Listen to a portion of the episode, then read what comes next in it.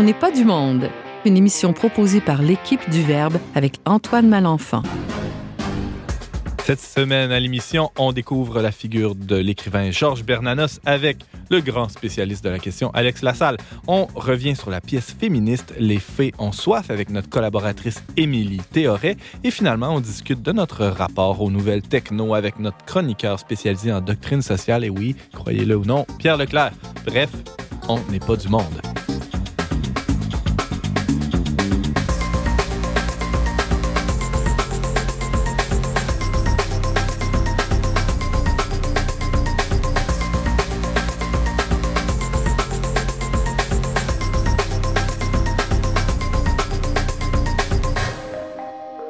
Bonjour à tous, bienvenue à votre magazine culturel catholique. Ici votre animateur Antoine Malenfant. Je suis aussi rédacteur en chef du magazine Le Verbe et j'ai la joie, j'aurai le bonheur de vous accompagner durant la prochaine heure avec mes chroniqueurs, mes, mes, mes possessions, hein, mes chroniqueurs invités. James Langlois, t'as l'air euh, préoccupé. Qu'est-ce qui se passe? J'ai mis ma face de carême parce que ça commence cette semaine. eh oui, ben bravo, euh, tu te prépares déjà. Toi, tu fais un pré-carême, hein, déjà. on se réchauffe pour le. Oui, c'est ça, c'est un pré-pré-carême. C'est beau. Euh, alors, bienvenue à l'émission, James. Merci. Euh, on a aussi le, bonheur d'accueillir Émilie Théoret. Bonjour, Émilie. Bonjour. De quoi tu nous jases aujourd'hui? Ben, je vous parle de la pièce Les filles ont soif, qui a été présentée au Rideau Vert cet automne mhm. et qui fait le tour du Québec jusqu'en décembre 2019. Tu l'as vu? Oui, je l'ai vu. Oh yes! Et tu as même fait un petit billet là-dessus euh, sur le, le On invite les gens à aller lire ça. On reçoit aussi euh, Pierre Leclerc. Salut Pierre. Salut Antoine. Spécialiste de doctrine sociale de l'Église. On essaye. Euh, tu nous parles pas directement de ça aujourd'hui. de quoi? Ben, je vais vous parler de l'Homo connecticus, c'est ce que nous sommes devenus. Ah, ah. L'homme connecté. OK, je pensais que tu allais nous parler des gens qui viennent du Connecticut. Non, Connecticus. Ah, OK, OK. Connecté. Euh, on va regarder l'envers des nouveaux, des nouveaux médias, smartphones, tous les l'espèce de d'idéologie qu'on veut nous inculquer, comme quoi c'est dans, on est dans le meilleur des mondes, mais il y a des envers. Euh, il y a des dommages collatéraux, si je comprends bien. Alors, on va t'écouter attentivement. Ah, d'ailleurs, je vous invite à éteindre vos téléphones intelligents si ce n'est pas déjà fait. Bing. Bing, ding. Et on reçoit Bing Ding. Bonjour, euh, Bernanos. Non, Alex Lassalle qui nous parle de Bernanos. Bonjour. Salut, Antoine. Et euh, sous quel angle et pourquoi, tiens? On va euh, se pencher quelques instants sur euh, la question euh, très discutée et disputée de l'antisémitisme de Georges Bernanos. Est-ce qu'on va la résoudre, la question, ou, en 15 minutes peut-être? On va quand même avoir des ambitions modestes, mais on va l'aborder. Ah, c'est beau.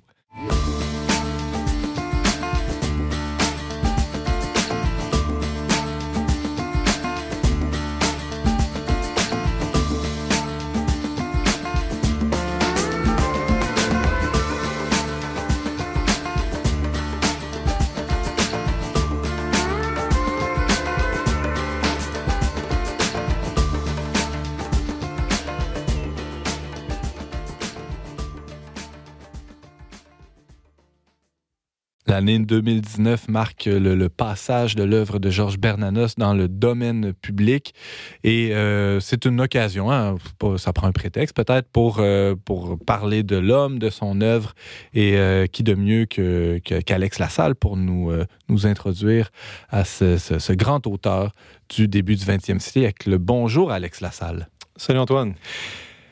Ben, je l'ai un petit peu dit dans mon introduction, mais pourquoi nous parler de Georges Bernanos euh, aujourd'hui, au-delà de peut-être cette question-là des, des, euh, droits de, son œuvre? Ben c'est ça, c'est intéressant euh, parce qu'on a depuis le mois de janvier donc des éditeurs qui ont le droit de, de publier de faire des rééditions de l'œuvre de Bernanos, euh, étant donné que, comme tu l'as dit, elle est, tombée dans le domaine public depuis, depuis janvier. Bernanos est, est, mort euh, il y a 70 ans, en fait, 1948. Donc, 2019, euh, ses œuvres sont maintenant libres de droit. Et on a vu déjà Garnier Flammarion publier une édition du journal d'un curé de campagne et de Sous le soleil de Satan. Il y a euh, Robert Laffont qui a fait un recueil dans la belle collection bouquins de ses, essais écrits durant l'époque euh, de la Deuxième Guerre mondiale.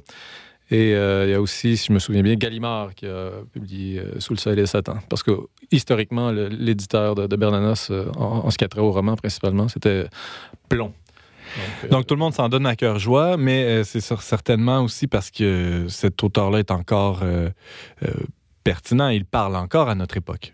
Il parle à notre époque plus que jamais, je dirais. Il y a, il y a dix ans, euh, on parlait moins de Bernanos qu'on en parle aujourd'hui. Euh, il, a, il a été euh, prophétique à mains égards. ses derniers essais en particulier, La liberté pourquoi faire et La France contre les robots, sont des textes qui sont beaucoup lus aujourd'hui parce qu'ils sont précurseurs d'une critique de l'hypermodernité techniciste dans laquelle on est plongé à fond. À peine. avec aussi à la clé une, une belle critique euh, de l'hégémonie médiatique et de la propagande qui nous laboure le cerveau au quotidien. Donc, on a un homme de notre, d'une de, autre époque, pour ainsi dire, mais qui était précurseur et qui parle de la nôtre, euh, souvent mieux qu'on le fait nous-mêmes. Il fait partie de, ces auteurs qui, justement, qui voyaient un peu dans, dans le futur, euh, on peut le comparer à, Orwell à cet égard-là, peut-être, ou... C'est ça, il y, a des, il, y a des, il y a des passerelles entre l'œuvre d'Orwell et celle de mm certainement. Euh, la, critique du totalitarisme étant peut-être la, principale. Euh, ce sont euh, deux, deux, très grandes figures qui sont décédées à peu près à, la même époque, d'ailleurs, à deux ans de différence. Alors, Alex Lassalle, peut-être pour, pour nous expliquer un peu le contexte et, l'homme, surtout, qui était cet auteur, Georges Bernanos? Bernanos est, né dans la France catholique de la fin du 19e siècle, en 1888, à une époque où le catholicisme était assiégé. On était au début de la, Troisième République, euh, les institutions de la, Troisième République euh, s'installent et la mentalité aussi de la France commence à être façonnée par euh, l'école républicaine. Et dans la ligne de mire de, ces nouvelles institutions, eh bien, il y a l'institution ecclésiale.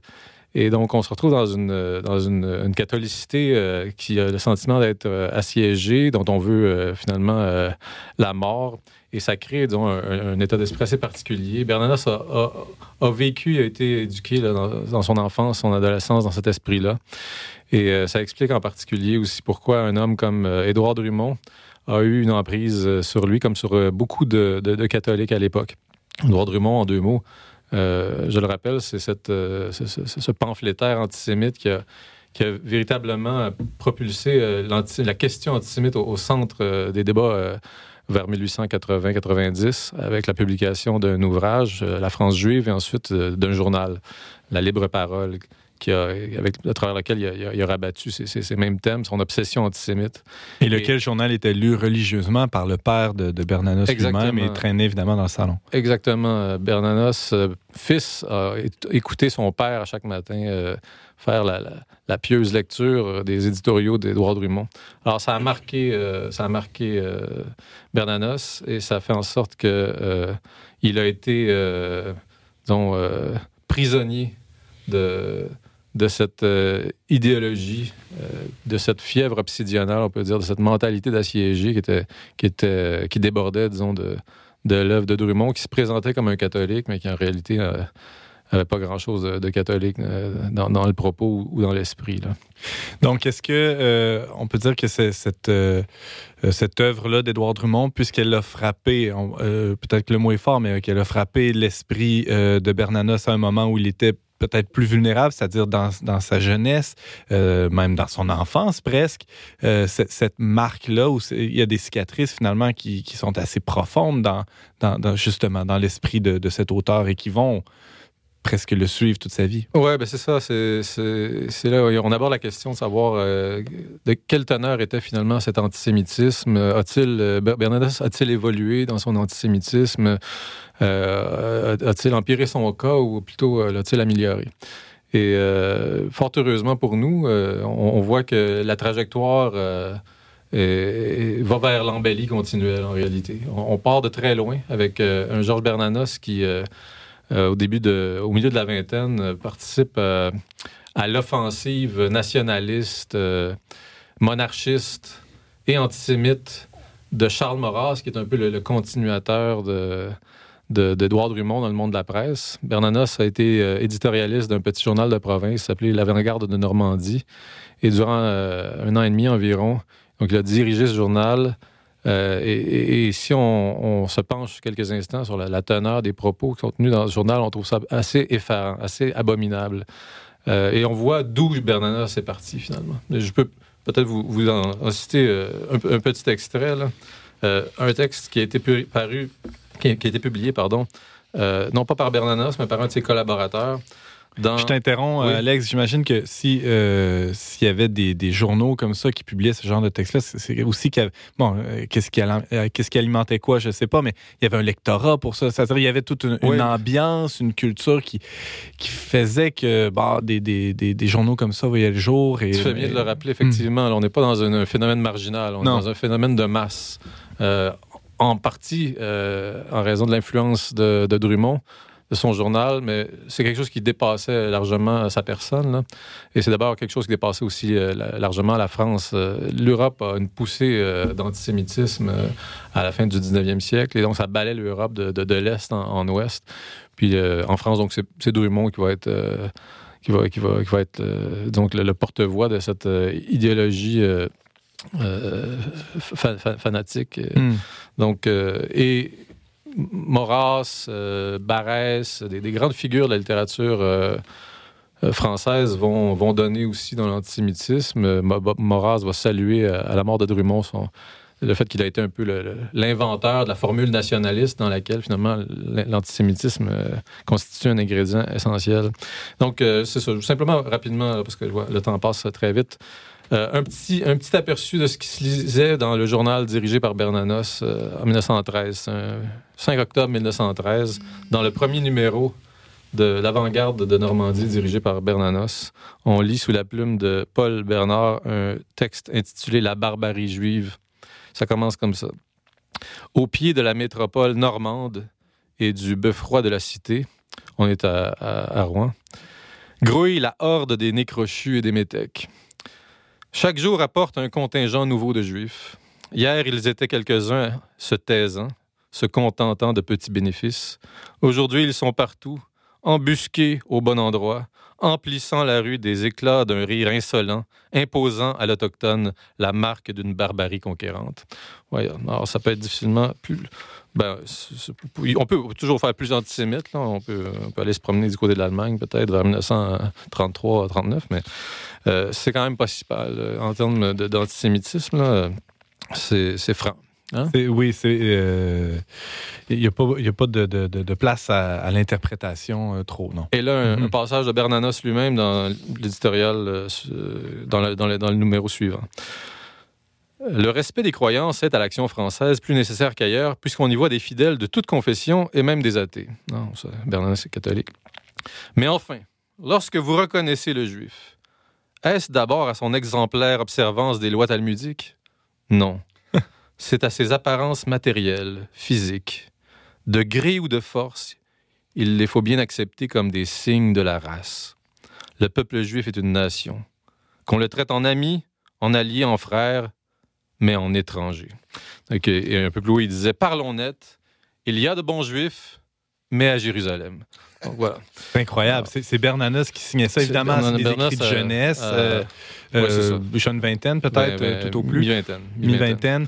Et euh, tu parlais juste avant, Alex Lassalle, du fait qu'il y, a- il y, a une- il y a un parcours, il y a un cheminement qui se fait dans l'antisémitisme euh, euh, chez Bernanos et qui est heureux, euh, un heureux cheminement, c'est-à-dire qui, Oui. qui va tranquillement, mais sûrement quitter ces idées-là. On n'a pas le temps de faire le passage. Là. Il y a une œuvre qui est consacrée à, Drum- à Drummond en 1931, La Grande Peur des Bien-Pensants, dans laquelle euh, Bernas fait l'éloge d'un Drummond, mais un Drummond, en fait, assez idéalisé, Mm. qui n'a pas vraiment un rapport avec le Drummond euh, obsédé par l'antisémitisme qu'on peut lire ailleurs dans Drummond, Mm. et euh, qui donc euh, est, une forme euh, sublimée, et on voit finalement tout l'attachement du petit Bernanos encore à cette figure de Drummond. Et dans, dans un extrait qui n'a jamais été publié, là, le scandale pour la vérité, qui a été publié plus tard là, de façon posthume pour l'intérêt des chercheurs, mais qui n'a jamais été publié de, par Bernanos de son vivant. Bernanos précise que, en fait, Drummond, c'était pas vraiment l'antisémitisme, euh, le cœur de sa pensée, c'était l'anticapitalisme, c'était la critique de la société bourgeoise, c'était la critique du, de- de- du parlementarisme. Euh, c'est une thèse qu'il va défendre assez, assez longuement. Ça, il écrit ça vers 1938-39. Euh, il reste 10 ans à vivre, il y a 50 ans, et il persiste à, à- à penser ça. On voit qu'il il s'illusionne un peu sur le personnage. Et si on ramasse au passage euh, quelques juifs, ben, c'est tant Voilà. pis. Ouais. Et là, on est, on est donc dans une sorte de... On voit Bernanos qui essaie de, de concilier sa, sa- sa fidélité de... euh, sa piété filiale Ouais. avec, avec en fait l'évidence qui qui se déploie sous, sous les yeux parce que depuis 1933 en Allemagne euh, les Juifs sont persécutés abominablement. Et on, constate finalement qu'est-ce, que ça donne finalement un discours de haine? Ça donne donné des, des politiques haineuses. Donc, Bernanos va aller vraiment faire un grand bond en, avant, un grand pas vers une conversion dans son approche de, la, question juive. Il va souvent plutôt en parler comme le problème juif parce que le nationaliste en lui est bien conscient que le peuple juif ne se laissera jamais absorber par aucun autre peuple. Et, il l'affirme beaucoup vers la fin de sa vie dans des articles, comme Encore la question juive ou C'est l'honneur qui nous ressemble. Parce que, euh, bon, c'est le chrétien Bernanos qui prend, prend le dessus sur l'idéologue, reconnaît le mystère du peuple d'Israël, comment ce, peuple a eu une, vocation unique dans l'histoire. Et euh, finalement, euh, il, persiste à, son, dire que c'est problématique. Pour lui, on voit qu'il jongle mais en même temps, il ne peut pas s'empêcher, à la fin euh, de sa vie, dans un texte de 1947, de célébrer l'héroïsme des, Juifs euh, qui, ont, combattu dans le ghetto de Varsovie, qui ont été martyrisés par, les nazis qui voulaient les exterminer. Et on a de très belles pages donc, dans, ce texte. Euh, on parle, voici un, petit extrait rapidement. Je crois avoir quelque chose à dire sur les morts juifs sur les innombrables morts juifs, sur les immenses charniers juifs de cette guerre. Et je le dirai aussi clairement que je pourrais. Et peu, il rentre un peu dans une méditation sur le mystère d'Israël qui vainc le mal, non pas par la force militaire, mais par la patience. Ils peuvent la preuve est faite désormais qu'aucune persécution n'est capable d'en finir avec un peuple dont le génie est précisément de lasser la patience et d'épuiser l'imagination des bourreaux. Donc, euh, et, Bernays va saluer aussi euh, la figure de certains juifs qui, qui, sont entrés dans sa vie. Georges Torres, un jeune résistant qui est mort pour la France à l'âge de 20 ans en 1944, qui était l'ami de son fils, et un moine bénédictin de 33 ans auquel il allait se confesser euh, toutes les semaines, lorsqu'il était encore au Brésil, de 1943 à 1945, Bernanos allait s'agenouiller devant euh, Paul Gordon, moine bénédictin, juif converti au christianisme, qui avait fui le nazisme euh, au moment des persécutions nazies dans les années 30, qui s'était retrouvé au Brésil. Et c'est cet homme, donc ce juif, qui mhm. recueillait la confession de Georges Bernanos, je pense que c'est une image. Euh, de quoi refroidir l'antisémitisme. Voilà, c'est euh, une image qui, parle beaucoup, disons. c'est M. Sébastien Lapac, dans son petite, sa petite introduction au texte de Paul Gordon sur Bernanos, qui nous rappelle, qui nous dit que finalement, cette image-là, peut-être la dernière image qu'on doit garder du rapport de Bernanos avec les Juifs. C'est beau. Alex Lassalle, tu nous parlais de, Georges Bernanos et de son, son rapport assez complexe avec la, la question juive en France. Merci beaucoup, Alex, de nous avoir présenté ça. Prazer.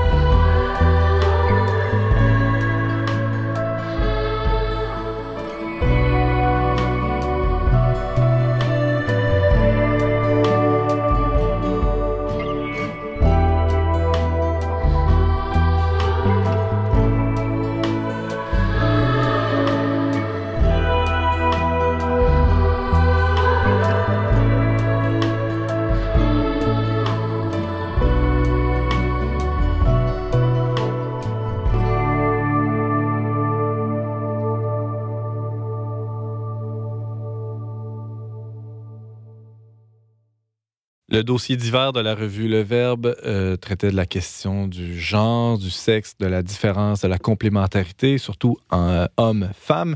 Et en complément à ce dossier-là, on a euh, publié sur notre blog un, très beau texte d'Émilie Théoret, qui est une, critique ou une réflexion même sur, sur une pièce de théâtre assez importante dans, dans l'histoire récente du Québec qui s'intitule Les Fées ont soif.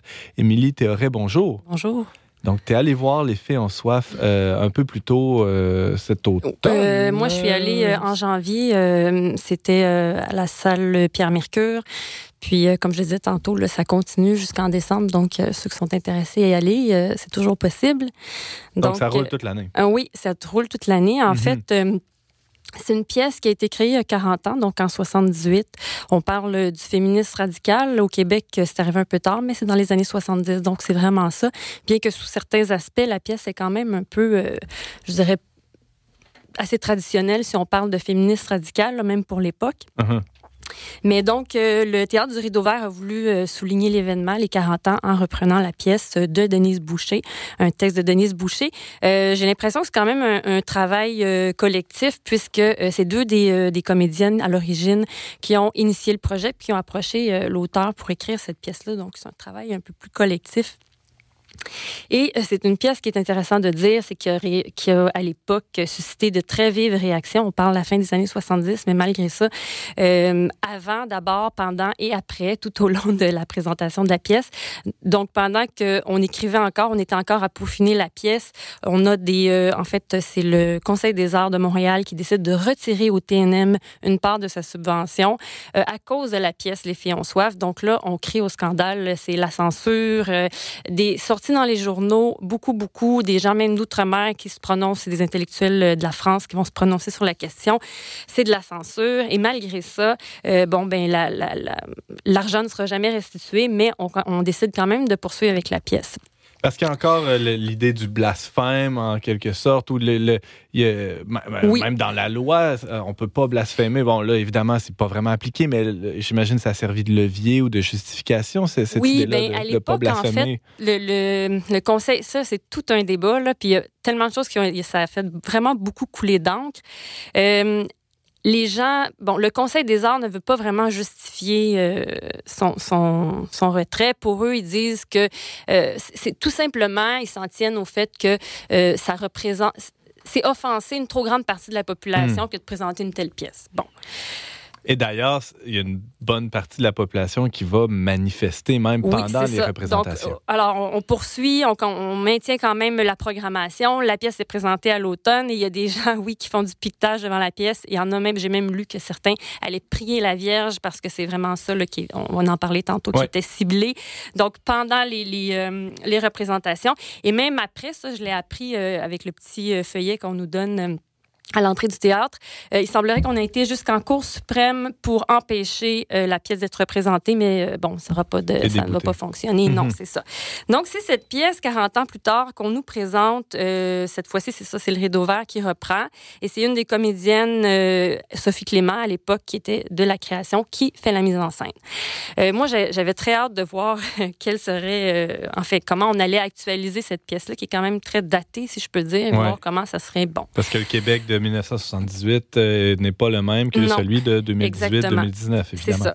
Hmm. Euh, mais avant, bon, peut-être un bref résumé du propos. Je vais vous lire une petite citation de Denise Boucher dans le texte qui a été euh, publié donc l'année suivante en 79. Euh, elle fait comme une petite avant-dire si on peut, si on peut. Puis je trouve que ça résume bien la pièce, donc ou le propos en fait. Depuis les genoux de mon enfance, le personnage de la Vierge s'est promené dans mon corps et dans ma tête. La femme Marie me hantait. Où était-il possible de la rencontrer? On l'avait affublée de tant de plâtre et de marbre et de glaive pour la sortir de sa condition humaine. Toute une culture d'hommes célibataires avait projeté et transféré ses fantasmes de virginité sur la mère de Jésus et toutes les autres. Une culture d'hommes qui n'a fabriqué qu'un seul archétype de référence aux femmes, celui de la Vierge. Une femme qui ne jouit pas, c'est une vierge, qu'elle soit mère ou putain. Les femmes ont été exilées de la jouissance de leur corps. Celles qui jouissaient quand même vivaient sur du temps emprunté et un honneur volé. Donc, à partir de ça, on a trois personnages. Euh, la Vierge, la qu'on appelle la statue, euh, Marie, qui, représente le stéréotype de la mère, et puis euh, Madeleine, qui est la prostituée. En fait, c'est trois personnages qui sont un seul personnage, si on peut dire des versants d'une même euh, plusieurs facettes d'un même personnage. Et euh, ces trois personnages là ce des masques se révèlent euh, au travers de la pièce et dans la, la, mise en scène actuelle, on a vraiment ces personnages-là se, se démasquent pas seulement, ils se déplâtrent, si on veut euh, faire référence à ce que Denise Boucher disait. C'est-à-dire qu'on a trois personnes qui se présentent à nous et puis qui ont une espèce de costume euh, de plâtre, euh, pesant et très caricatural, grotesque même. et puis, avec des masques. Donc, il s'agit d'enlever ces, ces, ces, ces costumes-là, puis ensuite, la pièce commence. C'est pour moi très symbolique parce qu'en fait, c'est des femmes de chair qui se révèlent en dessous de ça, dans toute leur vulnérabilité. Et je trouve qu'il y a quelque chose de très touchant.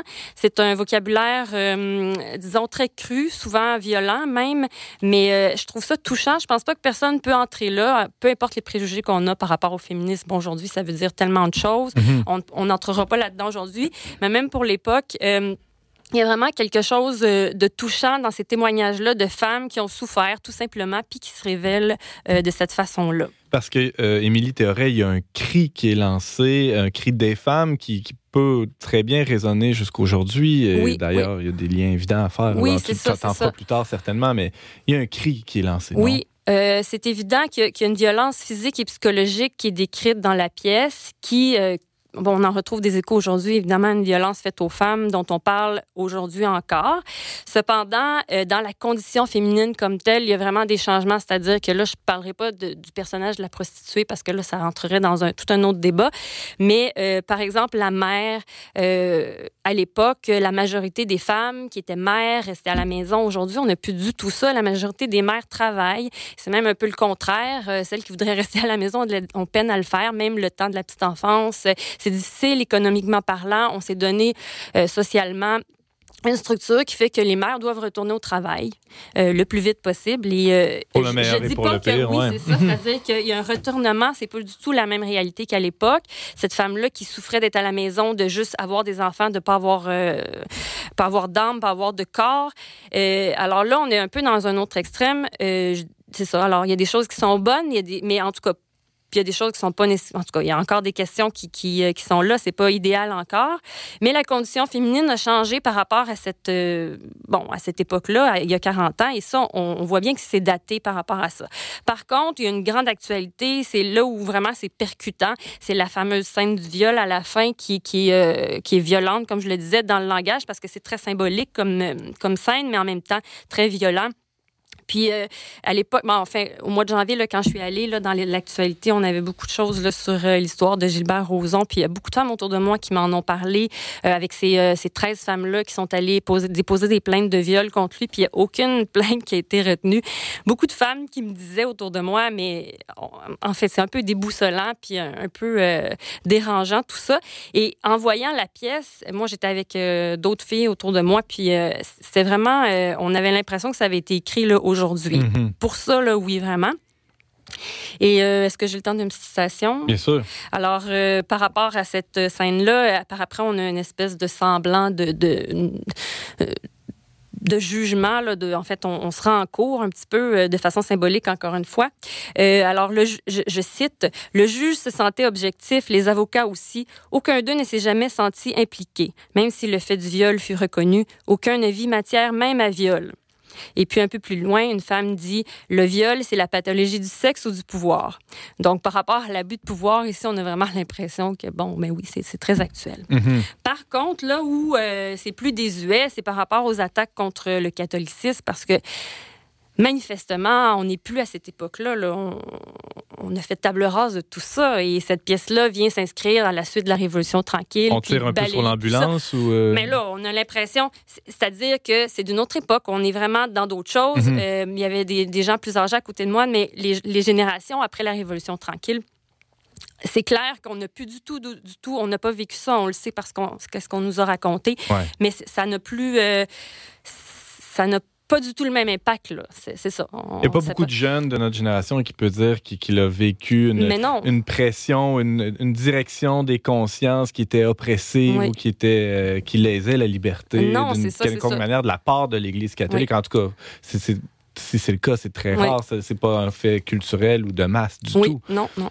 Puis ça, dans la pièce, à la limite, là, tout, tout ce symbolisme religieux-là, je pense que dans la mise en scène, on le sait, on a si je compare par rapport au texte original, il y avait beaucoup de notes euh, de mise en scène qui ont été euh, abolies tout simplement parce que je pense qu'on jugeait que ça, ça sonnait plus, ça sonnait creux aujourd'hui. Là, ça n'a vraiment plus ça de, plus rapport, Ben non, ça n'a pas ben rapport. à la limite, on, on, peut en rire, mais euh, pour nous, il n'y a pas de réalité attachée à ça. Donc, euh, ça, d'une part, les personnages bibliques de Marie, de Madeleine, de la Vierge, qu'est-ce que ça sonne pour nous? Euh, bon, toute cette valeur symbolique-là a été vidée de leur sens depuis longtemps. Et je dirais que euh, avec le recul, tout cet horizon idéologique-là et religieux a beaucoup changé. En fait, l'atmosphère religieuse du Canada français, donc du, du, Québec avant la Révolution tranquille, c'est quelque chose qui, qui, qui est absolument euh, hors contexte aujourd'hui. Euh, comme je l'ai dit, on en a juste une idée parce qu'on l'a lu, parce qu'on nous l'a enseigné, mais ça n'a plus vraiment de, valeur. Euh, et puis, pour moi, il y, a, vraiment une distance historique là. Et ce qui me frappe, c'est que ce qu'attaque la pièce, ça n'a rien à voir avec ce qu'on peut lire euh, dans les textes. Si on revient à la Bible, euh, au Jésus de la Bible par rapport au Jésus de la pièce, en fait, il n'y a pas vraiment de Jésus dans la pièce, là, euh, mais on l'aborde rapidement, puis on l'écorche au passage, alors que la statue nous dit Mon fils me battait avec sa croix. Donc, c'est très violent mm-hmm. sous bien des, des angles de vue, mais pour moi, ça n'a rien à voir avec, euh, si on retourne au, texte, au Jésus qui allait vers les femmes et ça, euh, en fait, euh, contre toute attente, parce qu'à l'époque, la condition des femmes, là, c'était vraiment pas celle qu'on a aujourd'hui. c'était tant dans le milieu juif que dans le milieu grec-romain, c'était contre toute attente que Jésus allait vers les femmes. Tout le nombre d'histoires qu'on a dans les, euh, les, évangiles qui impliquent des femmes, c'est il y a un accent qui est mis là et à mon avis, le Jésus des Écritures euh, un message à livrer aux femmes en particulier. C'est bien ça qu'on met en évidence, à toute l'humanité évidemment, mais aux femmes. S'il allait vers... Euh, si euh, la Bible dit que euh, Jésus est venu pour envoyer libre les opprimés, ben il est venu pour les femmes aussi, c'est hmm. clair. Alors c'est dommage en fait, ou plutôt on peut se réjouir parce que bon, le contexte qu'on a là en fait, ce qui ce qui est attaqué dans la pièce avec le recul, on peut voir que c'est le contexte d'une époque puis aujourd'hui, ben avec le recul, c'est ça, on voit qu'il y a autre chose. Euh. Et tu dis très bien dans ton texte, peut-être qu'aujourd'hui, euh, euh, justement, avec ce nouveau contexte-là, il y a chez les nouvelles générations une oreille plus attentive à ce message de, presque de désaliénation des, des femmes qui est proposé par le christianisme. Euh, est-ce que je, je, oui, ben, déforme ton propos? Non? Non, non, absolument. Pour moi, il y a un message de réconciliation, de paix, de, de, qui est là, puis qui, qui doit... Euh, qui rate sa cible si on hmm. n'y revient pas. Là, puis pour les femmes, puisque c'est ça le sujet aujourd'hui de, de, la pièce euh, qui est critiquée, oui, donc on peut peut-être y revenir aujourd'hui. Émilie Théoret, euh, tu revenais sur la pièce de théâtre euh, féministe Les Fées ont soif que tu as, vue dernièrement, qui est présentée euh, aussi au théâtre du Rideau Vert. On peut lire ta critique écrite sur notre site web, le Merci beaucoup, Émilie, d'avoir été avec nous. Bienvenue.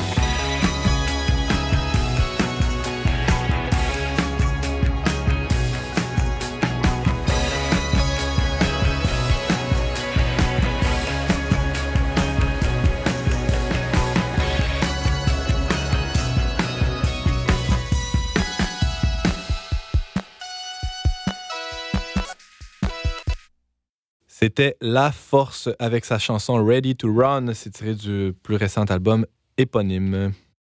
Il y a quelques semaines de cela, ça faisait la une de- des journaux euh, les plus populaires, euh, les plus lus au Québec. Il y a euh, un cri d'alarme qui est lancé par des médecins, des spécialistes. Et qu'est-ce qu'ils disent? Ben, c'est que les jeunes passent trop de temps devant les écrans.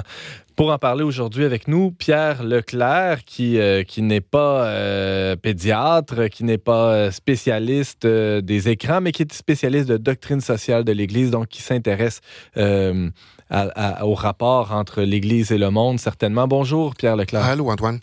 Alors, euh, tu t'intéresses à cette question-là, pourquoi exactement? Ben, parce que c'est un phénomène de société extrêmement important. On vit dans, dans un monde euh, complètement nouveau, le monde des, des nouvelles technologies. Ça bouleverse notre façon de voir le monde. On baigne dedans. On se lève le matin avec les smartphones. euh, on se couche avec les smartphones. Notre vie est, est, est tissée de, de, de, cet environnement technologique. Et euh, on constate de plus en plus euh, qu'il y a peut-être aussi des méfaits qui vont avec euh, les côtés positifs de cette nouvelle technologie. D'ailleurs, tu es tombé sur un article d'une revue américaine euh, qui l'article s'intitule Silicon Valley's Original Sin, le péché originel de la Silicon Valley.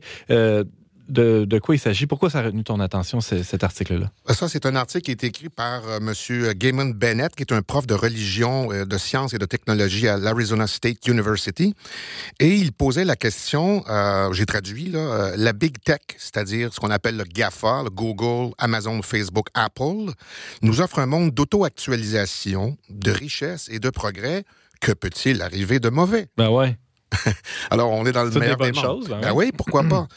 Alors, la première page de ce numéro-là, elle est, euh, elle est assez frappante. Euh, On voit euh, une main d'un robot qui tient une pomme et il y a une citation qui va avec ça, c'est « You will be like God ». Vous serez comme Dieu. La fausse promesse de l'utopie technologique. Mhm. Évidemment, allusion euh, au, texte de la Genèse, là, le, le serpent qui dit à Adam, vous mangez de la pomme et vous serez comme Dieu, donc vous aurez toutes les Et possibilités. au bout de la main, euh, bon, peut-être les auditeurs, ben, nécessairement les auditeurs voient pas le geste, mais au bout de la main, c'est pas une pomme que j'ai, mais c'est un smartphone qui me donne accès à la connaissance. hein. c'est un peu la promesse qui a été faite à Adam. Euh, j'ai accès à toute la connaissance du monde euh, en, en quelques clics que je peux traîner dans ma poche. Oui. Et tu sais, à chaque époque de l'histoire de l'humanité, il y a des objets comme ça qui incarnent un moment du monde et de la pensée. Et ces objets-là marquent une sorte de rupture technique et imaginaire qui va redéfinir l'état présent des choses et qui va euh, attirer l'avenir en faisant entrer dans la culture dans un, un rapport au monde qui est différent. Je vais donner par exemple euh, la presse imprimée au 15e siècle, euh, la carte de Mercator qui a permis les découvertes au 16e siècle, la lunette astronomique et le microscope au 17e, la machine à vapeur au 18e avec toute l'industrialisation, l'appareil photo et l'ampoule électrique au 19e. Et au 20e, on a eu l'avion, le transistor et l'ordinateur personnel, évidemment. Donc, pas des inventions parmi d'autres, mais des objets, des inventions qui modifient euh, profondément notre rapport au monde, qui, qui s'inscrivent comme des, des, des- qui font littéralement sauter euh, les, les cadres culturels euh, qu'il y avait auparavant. Exactement. Hmm. Comme disait par exemple Marshall McLuhan, The medium is the message. Mhm. C'est l'outil qui transforme le monde, dans le fond. Et au 21e siècle dans lequel on est, ben, l'objet qui symbolise peut-être le plus qu'on prend euh, pour le progrès, c'est-à-dire ses avancées et ses dégâts, ça pourrait être euh, le téléphone intelligent que les Français appellent le smartphone. Alors, c'est ce petit objet, comme tu mentionnais, qui est familier, qui place dans le creux de notre main tous les pouvoirs de l'Internet. Alors, il n'y a personne qui peut contester aujourd'hui, euh, contester l'apport positif des nouveaux médias en matière de communication, d'information, d'accès à la culture sous ses multiples formes. Et bientôt, il n'y aura plus personne qui va pouvoir s'en passer tellement la société les intègre dans le mode de fonctionnement de ces diverses structures. D'ailleurs, j'ai quelques amis qui n'ont pas de smartphone et je les considère un peu comme des extraterrestres. oui. non, mais c'est. Ah, il y en a ici dans le studio, là, on les nommera pas.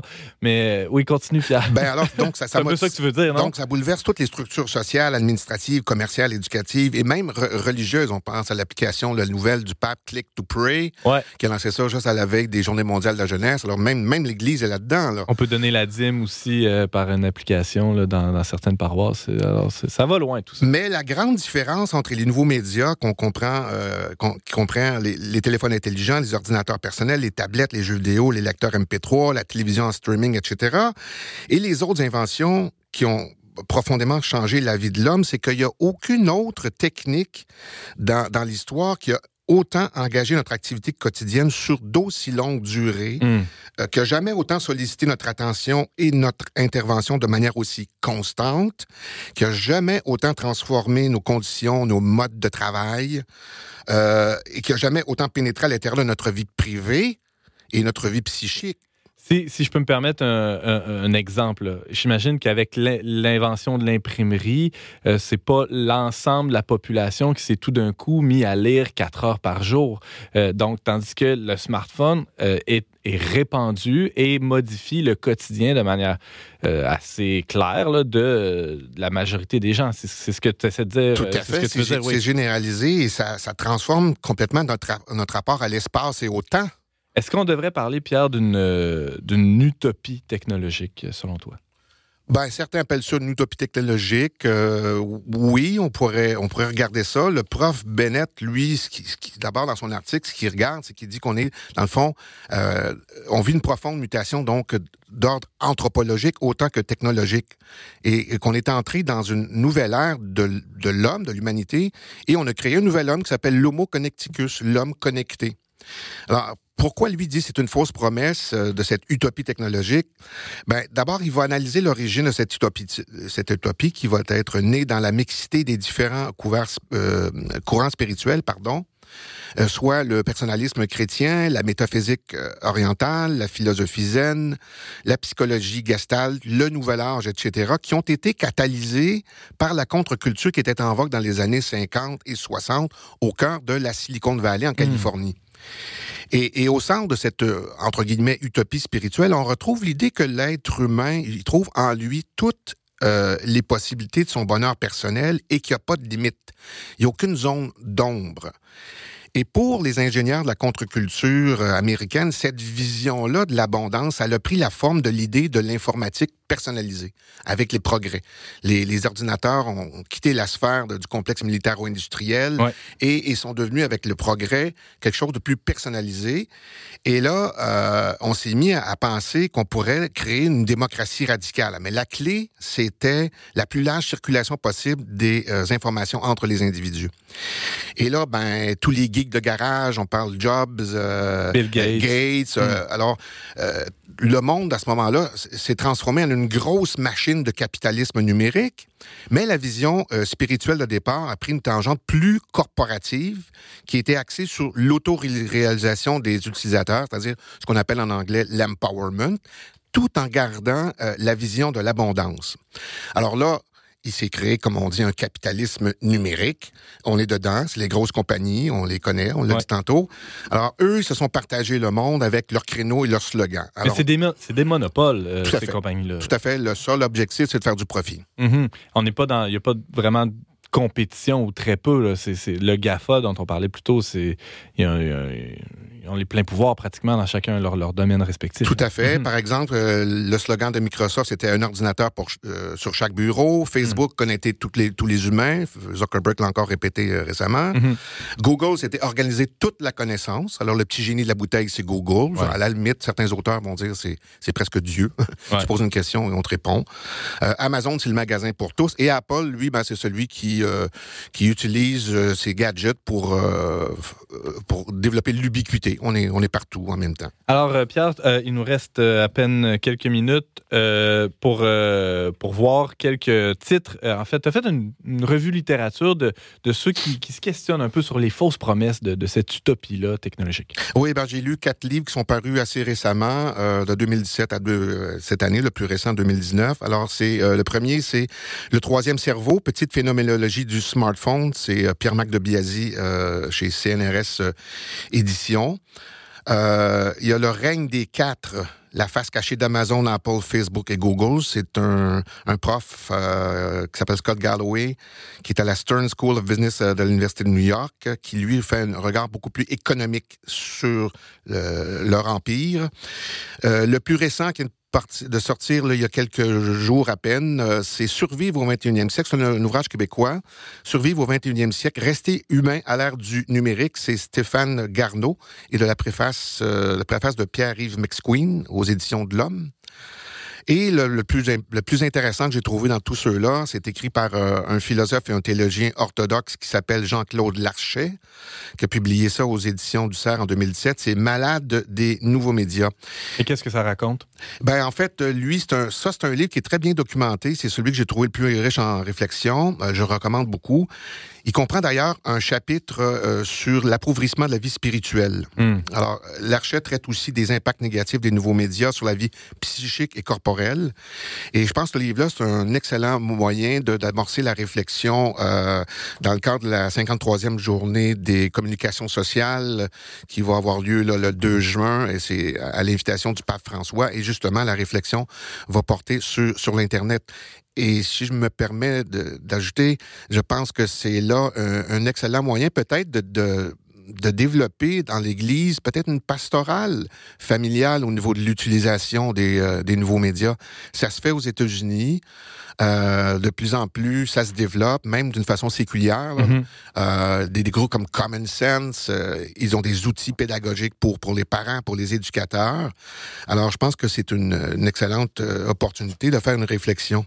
Parce que, euh, bon, tu as évoqué quelques titres, là, c'est, on, retrouve peut-être euh, dans, dans ces bouquins-là que, que tu viens de nommer euh, une ligne qui, les recoupe tous, c'est, qu'on on semble formuler certains reproches aux GAFA. C'est, quoi la nature de ces reproches-là?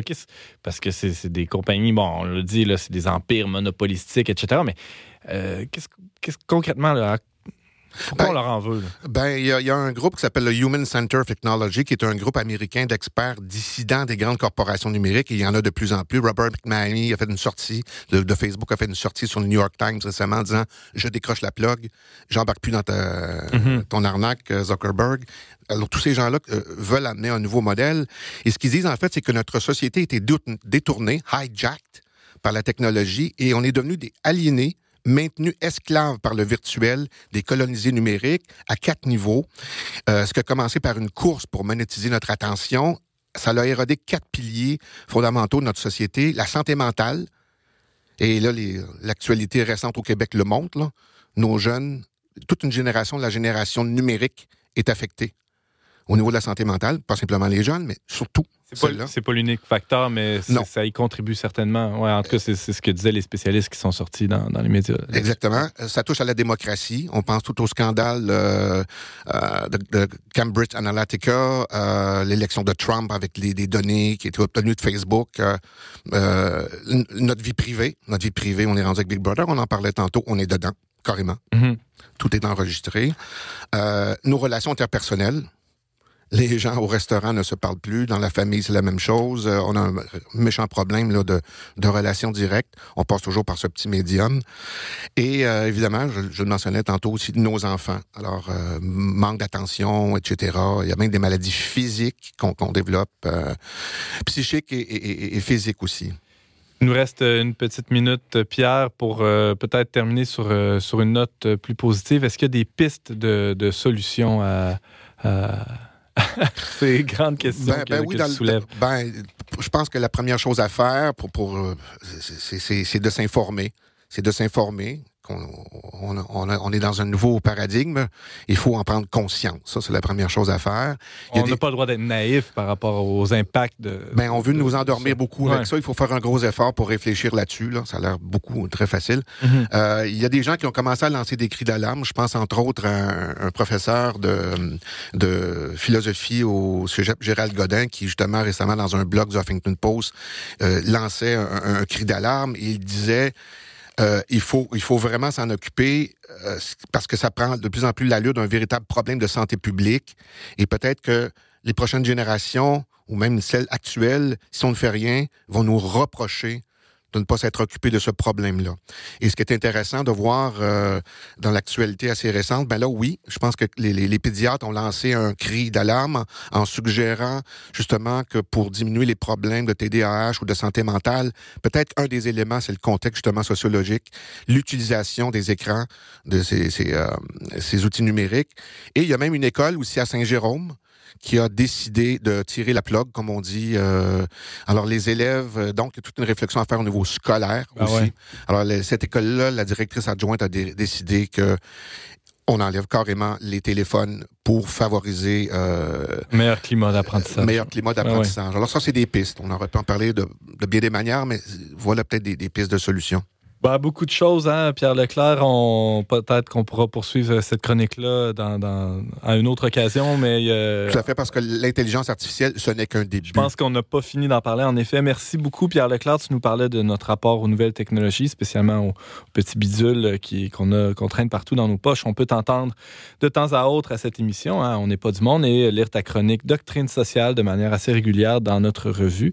Et euh, on peut trouver ça aussi euh, sur le verbe.com. Merci, Pierre, Merci, nous.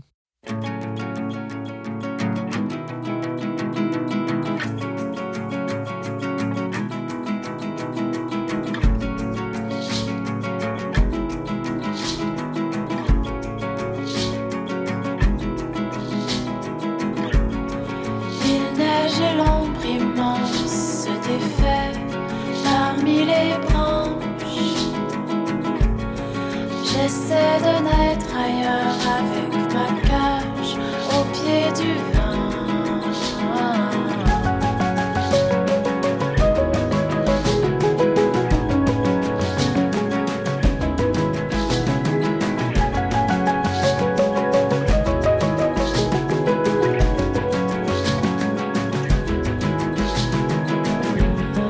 Les oiseaux enfilés entre après la guerre.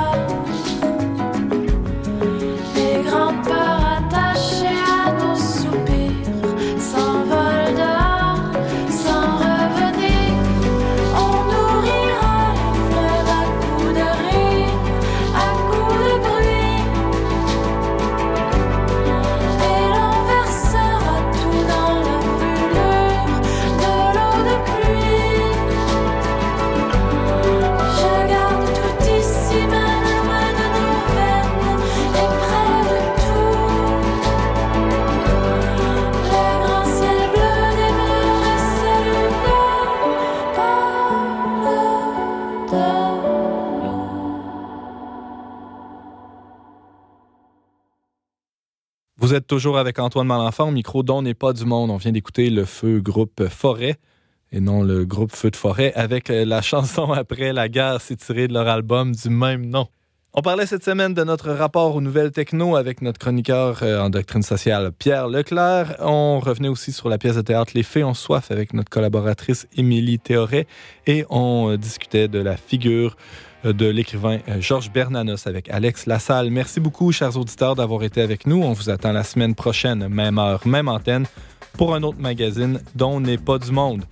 Aux choix musicaux, James Langlois, à la réalisation technique, Daniel Fortin, à l'animation, Antoine Malenfant. Cette émission a été enregistrée dans les studios de Radio VM.